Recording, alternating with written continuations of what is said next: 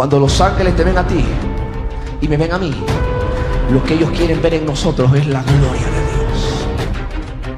Dagón, el Dios de la falsa prosperidad,